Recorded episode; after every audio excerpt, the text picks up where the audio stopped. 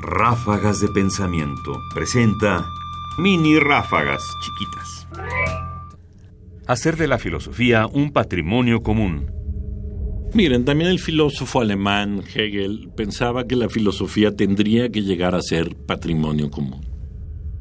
La filosofía puede ser enseñada de un modo preciso en la medida en que se vuelve inteligible, comunicable y capaz de llegar a constituir un patrimonio común. Georg Wilhelm Friedrich Hegel, Filosofía y Universidad Estatal. Fragmento de una carta a Friedrich Ludwig von Raumer en 1816, tomada de Epistolario de Hegel, volumen 4, carta 278. Y es cierto, será muy difícil que la filosofía sea comprensible y que sea capaz de constituir algo entre todos si no todos somos capaces de hacernos parte de ese filosofar.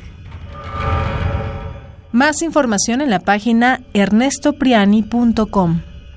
Busca el podcast en www.radiopodcast.unam.mx diagonal podcast. Comentarios Ernesto Priani Saizó. Producción Ignacio Bazán Estrada.